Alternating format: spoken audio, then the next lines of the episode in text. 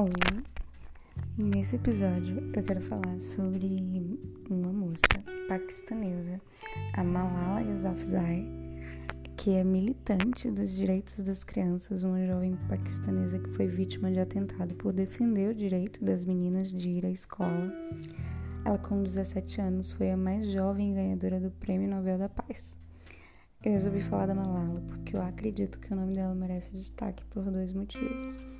Um, por ela ser mulher e se aplicar a essa homenagem às mulheres. E dois, por ser tão desafiador o status social da Malala. Porque ela era uma criança onde a educação era negada às meninas e ela lutou por isso. E em virtude dessa defesa da educação, ela ganhou o Prêmio Nobel da Paz, então ela merece esse destaque. Eu li o livro da Malala e recomendo. O livro da Malala foi escrito por outra pessoa, falando sobre a realidade dela, com depoimentos e arquivos fotográficos, inclusive. Vale a pena a leitura.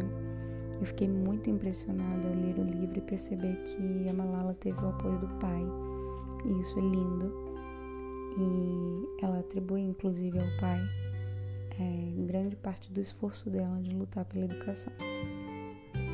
A Malala nasceu no Vale do Swat, no norte do Paquistão, e nenhum vizinho é, parabenizou seus pais pelo seu nascimento. Em regiões do Paquistão, como no Vale do Swat, só o nascimento dos meninos é celebrado. E a Malala, na verdade, é a pessoa de maior destaque na família dela o que é muito interessante, né?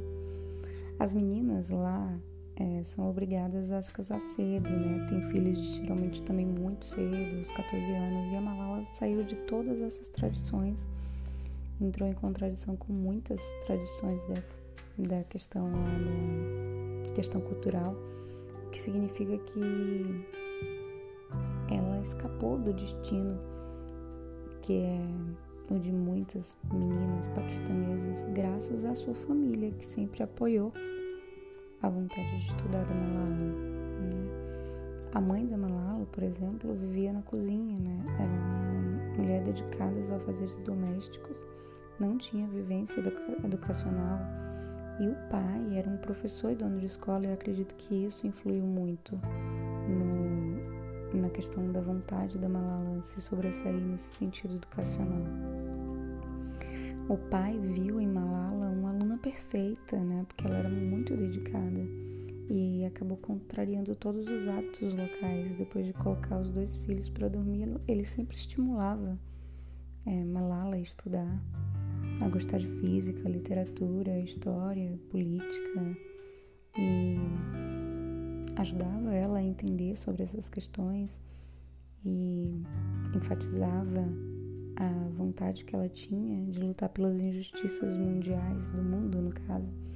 Quando ela tinha 10 anos, ela viu o Talibã fazer do Vale do Swat um território sob o governo paralelo da milícia né, fundamentalista.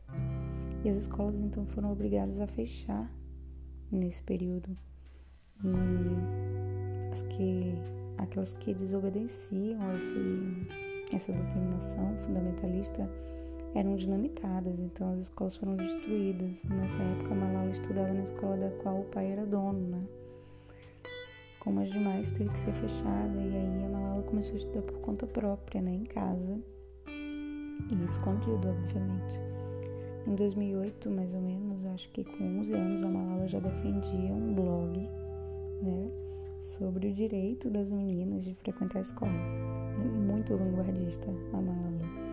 Ela é uma personalidade impressionante que com praticamente 12 anos continua indo à escola escondia tudo dentro da mochila, uniforme para não ser atacada nem espancada no caminho.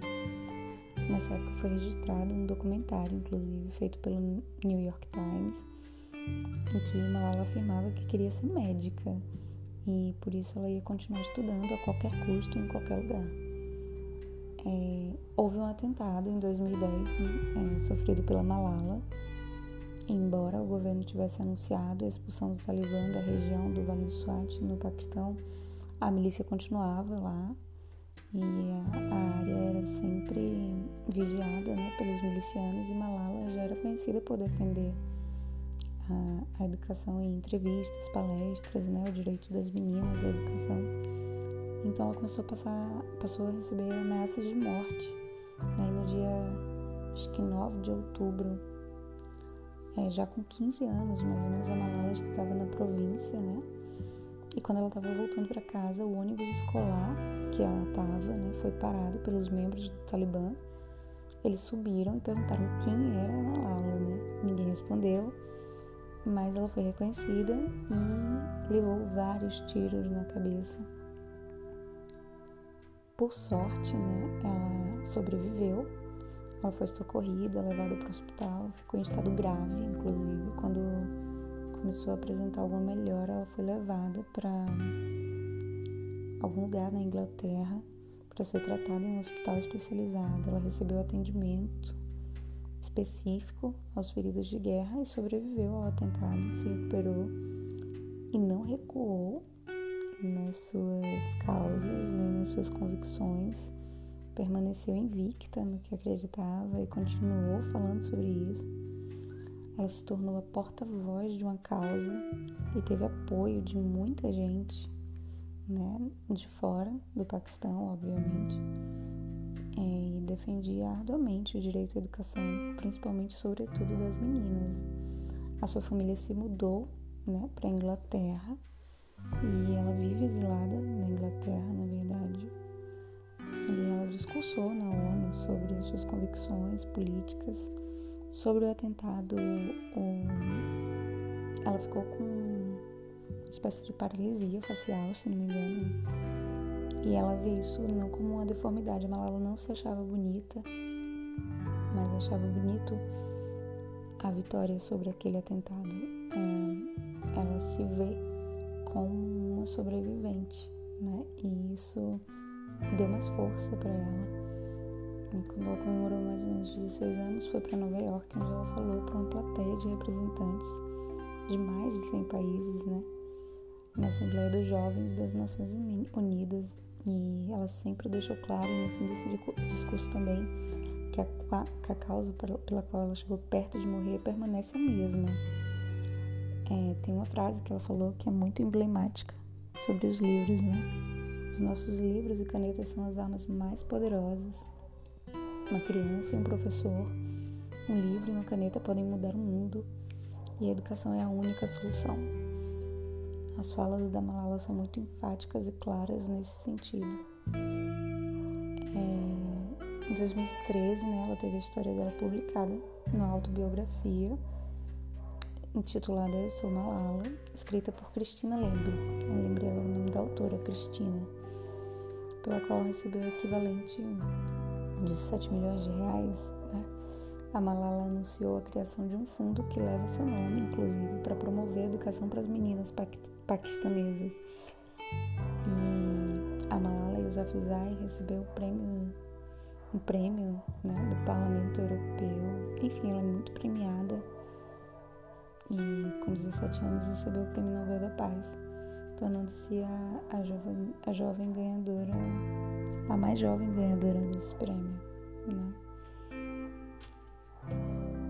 Enfim, a Malala tem uma história incrível de luta pela educação, de defesa pela educação.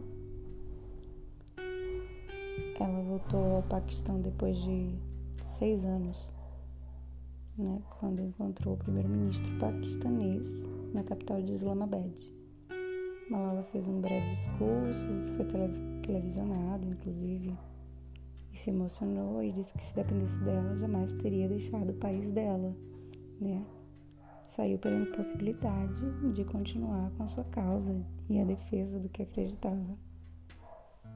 Enfim, com 22 anos, né, depois com 8 anos depois de sofrer o atentado, Malala concluiu a faculdade de Filosofia Política e Economia pela Universidade de Oxford.